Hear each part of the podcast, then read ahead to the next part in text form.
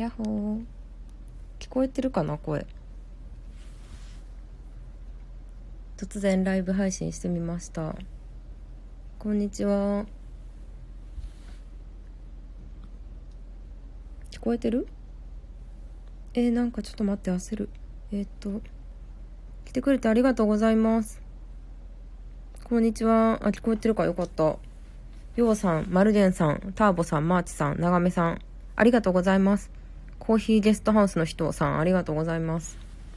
いや、正直話すこと全然考えてないんですけど、うん、何話そうかな。金曜日。金曜日ですよ、今日は。お仕事お疲れ様です。長野県ですか？いや遠いですね。雪降ってますか？今。私は大阪に住んでるんですけど、大阪、大阪すっごい寒かった、今日。うん、ここ2、3日寒いんですよね。ちょっと前はね、あったかかったりしたんですけど、そうか、今日は金曜日か。スタイフを始めて、だいたい1週間ぐらい、1週間もうちょっとかな ?2 週間ぐらい経つんですけど、あ、関西弁いい感じですか？ありがとうございます。関西弁私関西から出たことないのであのそう言っていただけるのがすごい新鮮ですずっと京都に26年7年ぐらい住んでて今大阪に住んでます。こんばんは。そう。でもさなんか今住んでるところから出るって結構大事やなって思う。うん。そう。だって京都とかに住んでたらさみんな京都弁当たり前に喋ってるから別になんかそんな言われることとかもないし、うん、違うところにね、出るといいですよね。こんばんは、こうちゃん、アウトプットディレクター。マルゲンさん、こんばんは、おつまるだよ、おつまるだに、ベトカブさん、ベトカブさんなんか前も来てくれた気がする。やんね。そうそうそうそうそうそう。そうやんね。なんか投資で生活してるみたいな方やね。ありがとうございます。え、嬉しい。このライブっていうのは結構トップに出るから、あれですね、フォロワー以外の人も聞いてくれる可能性があるって感じですよね。えー、そんな面白い話できるかな？面白い話とかできないよ。うん。クラブハウスはやってないんですよ。クラブハウス皆さんされてますか？クラブハウスに関する音声とかも撮ってみました。結構それがアクセスあるから、みんなクラブハウス注目してるし、みんながクラブハウスやってみてどういう感想を持ったかっていうのを求めてる気がする。うん。やっぱトレンド的なワードを話すとね、こう注目してもらえるっていうのはあるんやろうなって思いますね。私個人の見解としては、クラブハウスってめちゃめちゃ陽キャのアプリじゃないですか。私陽キャじゃないので、なんかすごい厳しい厳しさをね、感じる気がしますね。うん、皆さんはされてるでしょうかね、クラブハウス。そう。なんか世間の厳しさを感じる気がする。結構、あの、昔、中学生ぐらいから、サイト作ったりとか、アフィリエイトやったりとかはしてたんですけど、なんか、リアル、リアルから逃げるためにインターネットをやってたみたいなのがあるから、うん。そうそうそう。なるほど、メモメモ。そうなんですよ。なんかリアルでの人と会わない感じじゃなから抜け出せるというかね、ニコニコ動画とかも結構趣味で集まるじゃないですか。それが楽しくてやってたから、このスタイフの雰囲気の方が私は好きかなって思いますね。うん。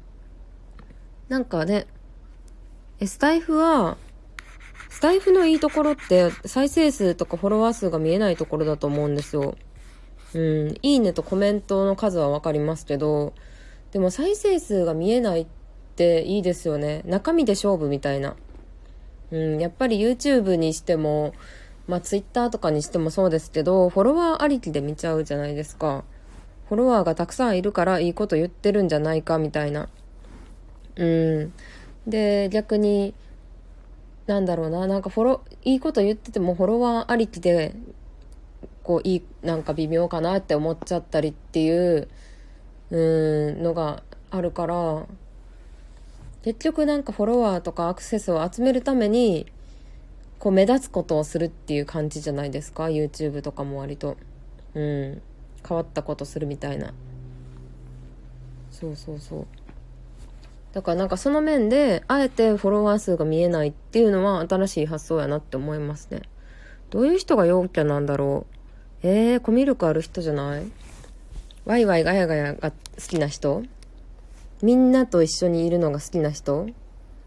かな？クラス、クラスの人気者タイプ。クラスの、クラスの人気者タイプ。なんだろう？友達に囲まれている。っていう感じ。有益になりそうですか、スタイフ。なんか有益になるかわかんないけど、あの、なんだろうな、今までの YouTube とか Twitter が広い人、たくさんの人を集めるっていう人間関係で言ったら広さを重視してるのに対して、スタイフは深さを重視してるかなとは思いますね。うん。なんか深さってさ、測れないじゃないですか。数字で測れへんけど、結局、なんか人の幸福度って人間関係の深さとか、信頼の深さとか、そういうので幸福度って変わってくるかなって私は思ってるから、うん、深さを築けるツールかなって思います。だから自分に合ってるって感じ。こんばんは、ガラクタさん。なんか私、ガラクタさん見たことある気がする。フォローして、フォローはしてないのか。うん。ガラクタさん、おつまりだに。そうそうそうそう。ね、え、こういう、え、好きやわ、ガラクタさんみたいな。なんかさ、いいよな。聞き専門なんですね。ありがとうございます。うん。あ、マルルさん、ありがとうございます。スタイフのいいところについて語ってましたよ。こうやってスタイフに媚びを売るっていう でもね、スタイフの、じゃあ逆にマイナスなところを話しますね。うん、何でもそうですけど、やっぱり人って闘争心を持たせて初めて、その世界というかメディアが成長するっていうのはあると思うんですよね。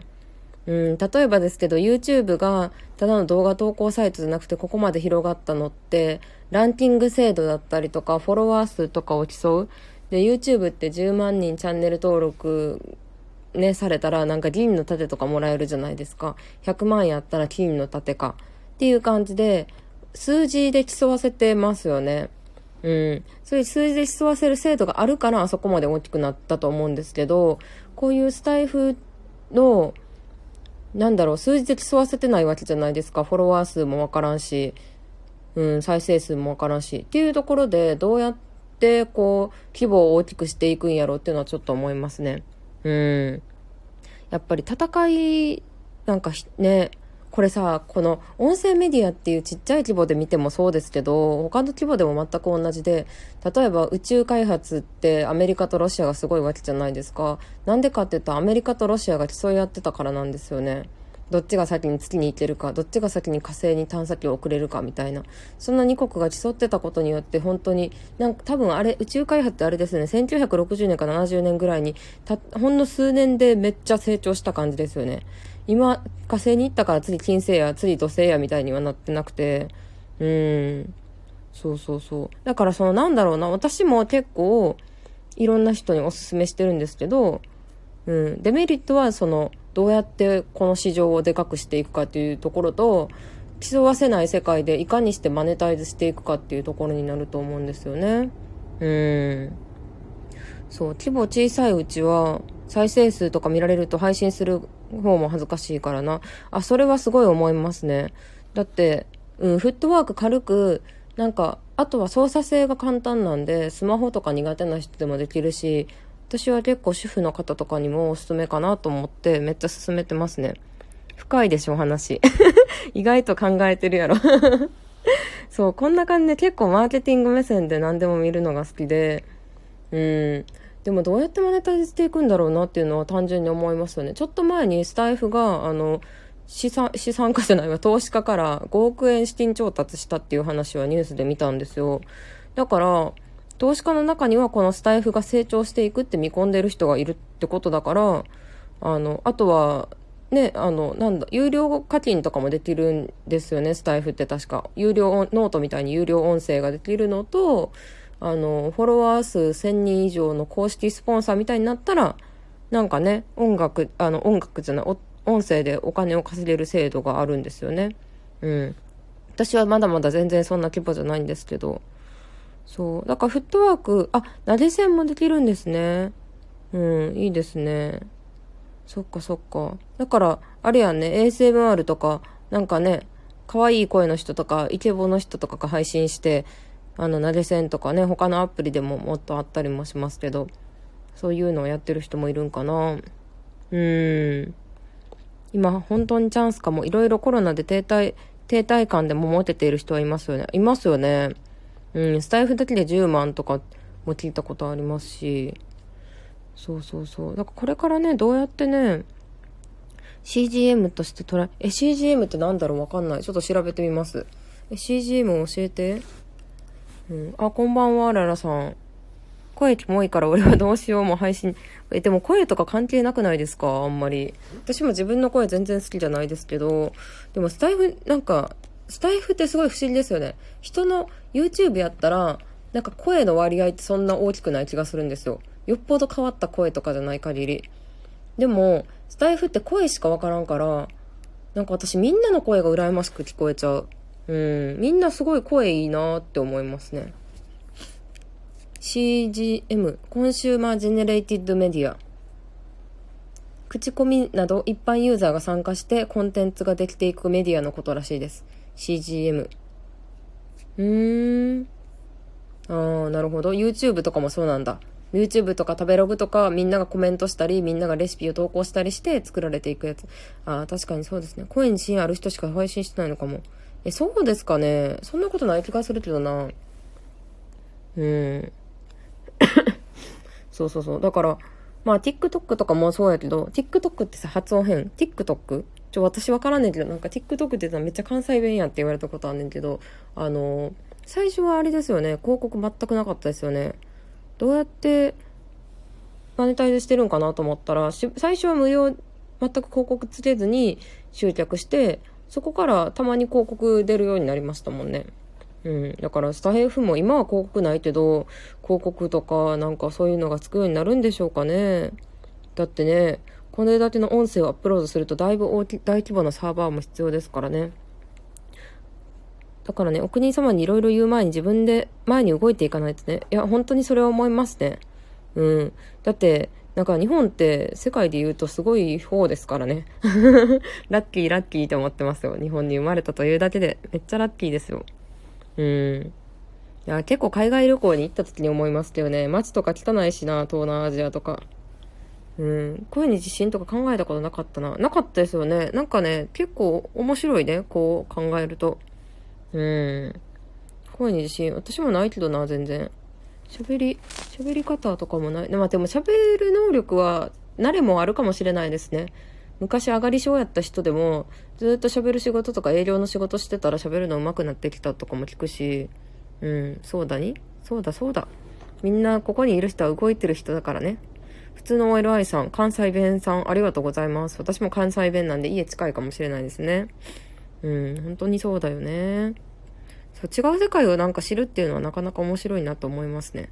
っていう背景も設定せずに、あの、試しで、私、このライブ配信、別にこんな14分も喋る、あの、喋ろうと思ってなかったんですよ。なんで ライブ配信始めたかって言ったら、あの、昨日、コラボで、あの、音声収録初めてしたんですよ。そう、あの、スタイフやってるね、あの、友達がいて、さくらさんっていう方なんですけど、さくらさんとね、あの、人で収録したんですよ、それぞれのところで。で、ライブもコラボできんのかなと思って、それを確かめたくてね、ちょっと今始めてみたんですよ。あ、できるんや、これ。リクエスト受付？え、リクエスト受付？マルルさん招待できんで。普通の OLI さん。これいきなりさ、招待されたらさ、ビビるやんな。わかったわかった。これ私配信してる画面とどんな感じで違うかわかんないんですけど、あの、コメントの左に顔マークあるじゃないですか。顔マークあるんですけど、それをしたら、あの、ライブに招待できるみたいです。で、一緒に喋れるみたいです。そうなんや。へえ。さくらさんの回聞いてみて。めっちゃ面白いから。うん。打ち合わせの内容を録音して、自分の声聞くとトロイしキモいなって思う。いや、でも私も、まあでも基本自分の声って自分で聞いてるのと他人が聞いてるの違うらしいんですよ。なんか自分の脳に響いてるのは自分の骨に反響した声が聞こえてるから、他の人が聞いてるのとは違うらしいですね。だからほとんどの人が自分の声あれって思うらしいです。うん。いや、わかります。なんか自分の声を収録してショック受けて変わ、変わりましたね。うん。あ、なんかこういう喋り方、もう聞けなかったですけど、私1回目自分の声聞いた時嫌すぎて、もう次聞こうってならなかったですけど、なんかちょっとずつね、聞いて直してってしましたね。うん、年功序列の時代終わりやしたから、起業すること、リスクはあるが大事だね。いや、ほんとそうですね。うん。でも年功序列ってことは50代、40代、50代でちょっとずつ給料上がってくってことじゃないですか。ね、それもそれで大変ですよね。年功序列があるといえども、違うチャンスがいっぱいありますから、今は。うん。なんかね、チャレン、チャレンジをしてみたいよね。自分の、自分の可能性をなんか信じたい。私は。自分、だって自分の人生自分でしか作れないですからね。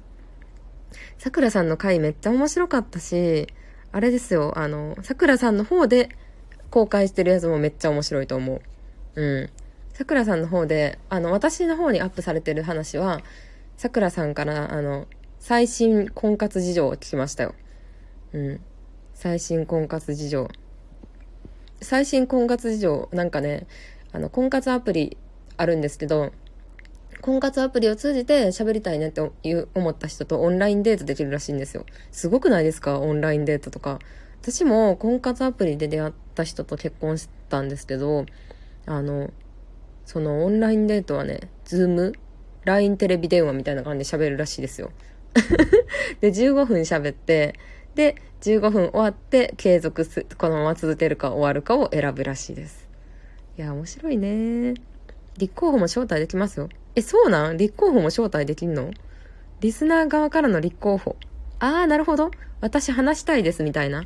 これね、私今見てるところね、あのね、アンドロイドユーザーの人は招待できないらしい。うん。招待できる、なんでなんやろね。アプリが違うと。そこ頑張ってほしいけどね、やっぱり。うん。でもスタイフはまだまだこう発展途上なところも私が好きなところかな。発展途上は、あの、発展途上か私、昨日もスタイフのここ直してほしいですっていうところを運営に送りました。結構運営に送りますね。うん。なんか自分がさ、運営にさ、こうさ、連絡して、それが改善されたらめっちゃ嬉しくないですか？あ、花みんさん、ヤッホー。うん。聞きやすいだに、滑舌いい感じだに。滑舌。滑舌いいのかな？なんか家業、え、なんやっけ？なんか、医療が私、独特やなとか言われたことありますけどね。うん。恋愛セラピット、ミサさん、ありがとうございます。長野県、そうなん？ダニーって長野県の方言なんや。へえ。そうなんですね。私2回ぐらいしか長野行ったことないんですけど、めっちゃ好きです。長野って言っても軽井沢しか行ったことないので、長野はね、大きいのでね、全然、この、その中でも違うかもしれないですけど。ミンさんはどうして自分で稼いでたのにメンターから学ぼうと思ったんですか？あー。でもね、これなんだろうな。例えば会社員としての稼ぎ方と起業する稼ぎ方って全然違うじゃないですか。例えば同じ会社員として月50万稼ぐっていうのと 起業とか副業で月50万稼ぐって会社の場合やったら上司に好かれるとかも大事だと思うの例えば上司に好かれるとかそもそも会社を転職するとかなんかこう上に認められるとかっていう風になるけど企業の場合ってどうやって売り上げ上げるかとかを知らないとダメじゃないですか。っていう感じでなんかね根本的に違うんですよ。で副業としてうまくいってる時はあのー、まあうまくいってたんだけど続く方法じゃなかったから単発単発みたいなもう打ち上げ花火的な感じだったんですね。ドカーンとなんか大きく稼ぐ時もあればほぼゼロに近い時もあればっていう感じででもやっぱりなんか安定してるわけじゃないですか企業独立してあの5年とか10年とかやってる人って、うん、どうやって安定させてるんだろうって思って習ったっていうのが大きいかな。うん、なんか私の知らないことがあるんだろうなっていうのを確実に今までの今の通りやってたらダメなんだろうなっていう頭打ちを感じたのはある。うん。皆さんこんばんは、おつまるだに、オンラインデート、オンラインデート、面接じゃん。面接も今オンラインですもんね。すごいね。私思うんやけどさ、なんかパソコン教育とかさ、オンライン教育とか言われてたけどさ、今の大学生の子たちなんて、ズームを、ズームで先生の話聞きながら、なんか配られた資料を別のファイルで開きながら、ノート取ったりしてるんやろ。で、ネット開いてネットで調べたりしてるんやろ。すごいよね。うん。なんかもうね、完璧じゃなくてもいいからね、何かやろうと思ったら、強行突破で始めるのが一番なんだろうなって思う。うん、ズームの使い方を覚えてから授業しましょうじゃなくて、もう、もうみんな3月からもう休校や、ズーム、ズームで授業してくださいみたいな。うん、最初はね、本当にね、大学生の子たちとも喋ったことあるねんけど、ズーム授業って先生もズームの使い方分かってへんから、出席取るのに1時間ぐらいかかってたりとか したらしいんだけど、まあ今では結構みんなね、受ける方もね、先生も慣れてきてっていう感じらしいですよ。面白いよね。うん、面接も、ね、でも、あの CA 業界とかね、結構海外展開してる会社だと、もう何年も前からズームで面接ってね、あったんよね。日本にいながらアメリカの人とね、そうそう、面接するみたいな。いや、ほんと面接ですよね。うん、面白いよね。いや、それとさ、さくらさんと対談の時に話しててんやけど、オンラインデートってさ、オンラインでめっちゃ印象いいなと思ってもさ、会った時にさ、めっちゃ臭かったりしたら どうすんねんやろみたいな。大衆無理とか乗ったらどうすんねんやろって話はしてましたね。うん。え、どうするんだろうみたいな。え、間に合ってよかったですか？ありがとうございます。こんばんは。アンドロイドアプアプリを作るのが大変。え、そうなんですか？違うんですかまた？へえ。そうなんだ。アプリ。だって言語もいろいろありますもんね。私プログラミングやったことないから全然わかんないですけど。うん。オンラインデート相手の体臭がわかる えそそうそう。それマルルさんが言ってたんやけ？私誰かとも話した気がすんねんな。うん。結構大事ですもんね。リュウさんのその行動力尊敬します。ほんまですか？ありがとうございます。でも私なんか自分でやってみたい病ですね。これ多分、あの、元の性格もあるかもしれない。でもそれが、いいまあなんだろうな企業とかだといいとされてるけど勝手に行動するのって集団行動の学校とかじゃ結構なんか勝手なやつみたいな扱いは受けてましたね。うん。だから自分の良さを生かすも殺すもどこで頑張るかは結うん、大事やなとは思いますね。そうだから学生時代は結構ずっと辛い思いをしたことが多かったかな。決めつけの刃。ちょっと待って。ちょっと待って、ちょっと待って。うん。みんな面白すぎでしょ。あ、まるるさんありがとうございました。決めつけの刃さん名前面白すぎでしょ。これは面白い。もう私そういう名前好きすぎます。ワクワ OL の時代からブログ読んでました。スタイフされてるの知って、えー、嬉しい。マジですか？嬉しい。めっちゃ昔じゃないですか。4年5年前ぐらい。あのブログ消しちゃったからね。うん。なんかねもうあの夫はね全然私のブログとかもそんな見てないし興味ないんですけど昔結構恋バナとか書きまくってたじゃないですか。だから見られたらやばいと思っちゃってもうでもどれを消したらいいか記事数ありすぎてわからんから全部消しちゃったんですよね。そうですよ。回答ありがとうございます。いや良かったです。教える立場の先生もやりながら覚えるんですね。いやそれはすごい思う。うん。結局ねやってみないとわからんよって話ですよね。そうじゃないとね変わらんからなんか準備してもわからんしなんかやってみるのが一番ですね。そうそうそうそう。オンラインデートは身長とか分かりにくいです。え経験あそっか俺恋愛セラピストさんやから恋愛のこととかさね実際に使ったりとか研究したりとかされてるんかな。それはあるかもしれんね。うん。オンラインデートってなんか面白いな。だってさ今の状況変わらんかったらさ付き合ってからもオンラインデートするってことどうすんだろうね。へえそうでもいろんななんかオンライン合コンの話とかも聞いたりしてその対談をねアップされてるのでよかったら見てみてくださいね。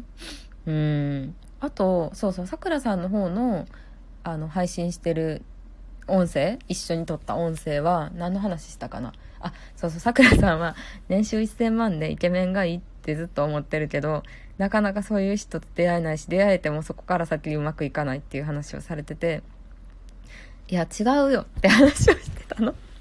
違うよっていうか、やっぱ育てるのが大事だよっていう話を私はした。個人的な考えですが。うん。最初から完璧な人って結構難しいから、なんだろうな。なんか、変わる、変わる将来性のあるような感じ？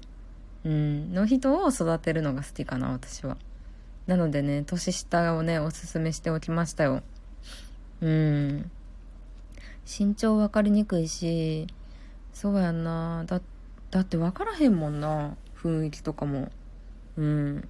CA はビデオ録画して送りました。好きなアニメのキャラクターは？と文字が出てきてドラえもんと答えました。あ、そうな。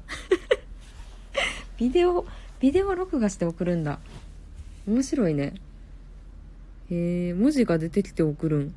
すごいなんか不思議な感じ。へえ、面白いな。大衆大事。旦那と付き合う時もされてなくじゃけど。みんなさ、めっちゃさ、大衆の話に参加してくれるやん。面白い。いや、大事ですよね、そこ意外とね。うん。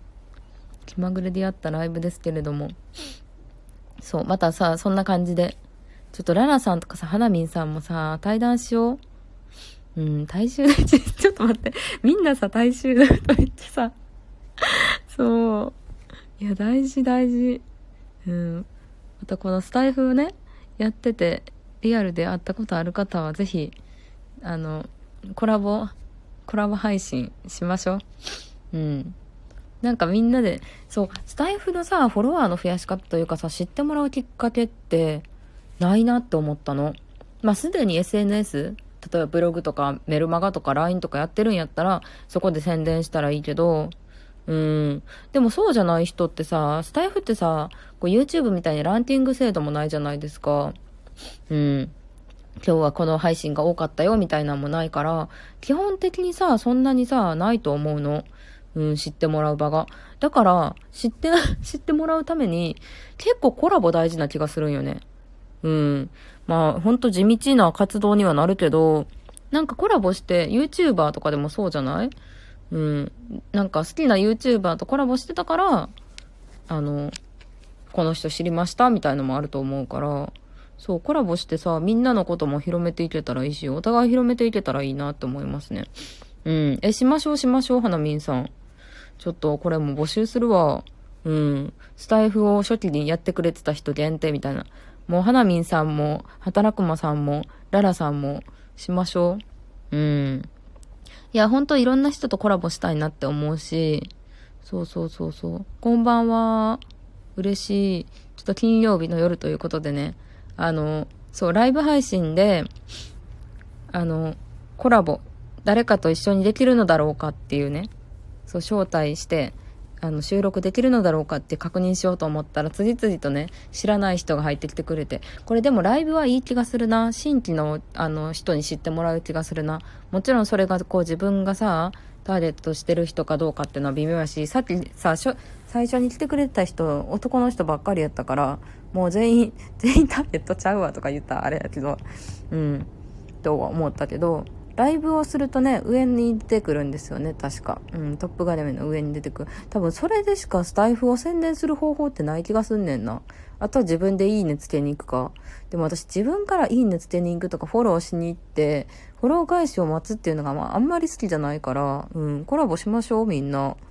私、スタイフはかなり緩い感じでやってるから、なんか、なんだろう、YouTube みたいな教える系とかじゃなくて、もう世間話？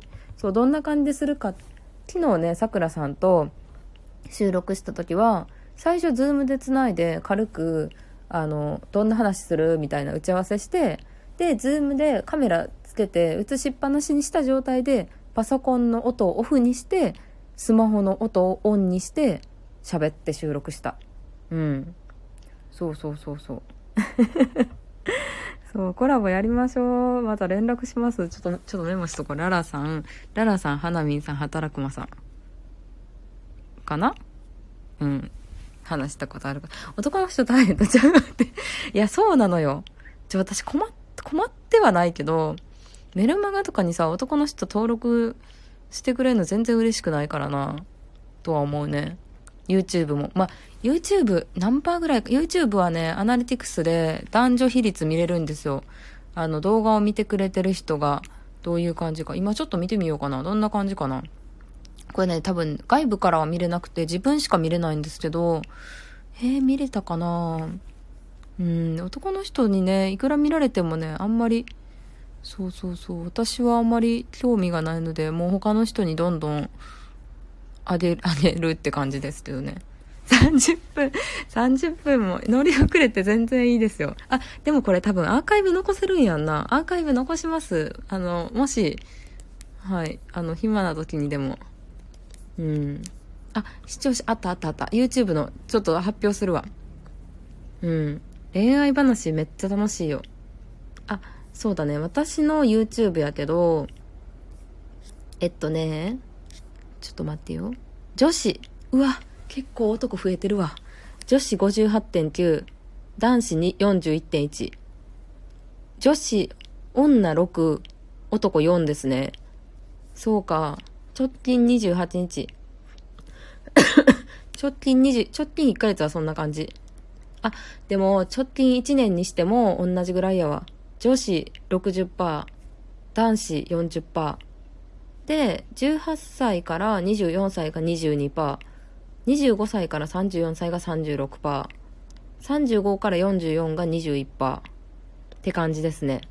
うん。そうそうそう。メンズを拒否る。いや、そうやで。うん。いや、全然さ、男性でもさ、なんか女子っぽい感じの人やったら、女子っぽい感じというかね、価値観がね、うん。その売り上げをどんどん上げるっていうよりかは価値観もだなんだろうな。なんかなんか家族との時間を大事にしてるみたいな人やったらいいねんけど。まあねなかなかね。うん。男女でモチベーションは違いますからね。そうそうそう。YouTube はそんな感じだった。これ男の割合減らしていきたいねんな。減らしていきたいから私最近ねあの YouTube にクローゼット紹介とかをやってんすよ。うん。クローゼット紹介とか、あの、OL 時代の話とか、こう女性向けの話をすることによって女子を増やしていって、男のチャンネル登録者を減らしていきたいんですね。うん、チャンネル登録5900、もうちょっとで6000円ですけど、でもなんかそんなに増えなくていいかな。うん。6000人全員がさ、商品買ってくれるとかも、は普通にないけど、あの、もうすごい人数じゃないですか、6000人って。で、その辺のコンサート会場埋まる人数、まあその全員が見てくれてるわけじゃないと思うけど、そんなに、普通になんだろうな、1000人ぐらいいてくれたらいいよ。っていう感じです。えー、コラボしましょう。連絡しますね。じゃあ皆さん。うん、ありがとうございます。今日は30分話したのでそろそろ終わろうかな。アーカイブにもアップするのでよかったら見てみてください。さくらさんとのコラボ配信コラボ音声めっちゃ面白かったね。さくらさんの方にも投稿してるんで見てみてください。6000人ね。もうでも3年ぐらいやってるんでね。うん、そんな感じです。わ、りょうやさん来てくれましたけどもう終わっちゃいますね。バイバイ。ありがとうございました。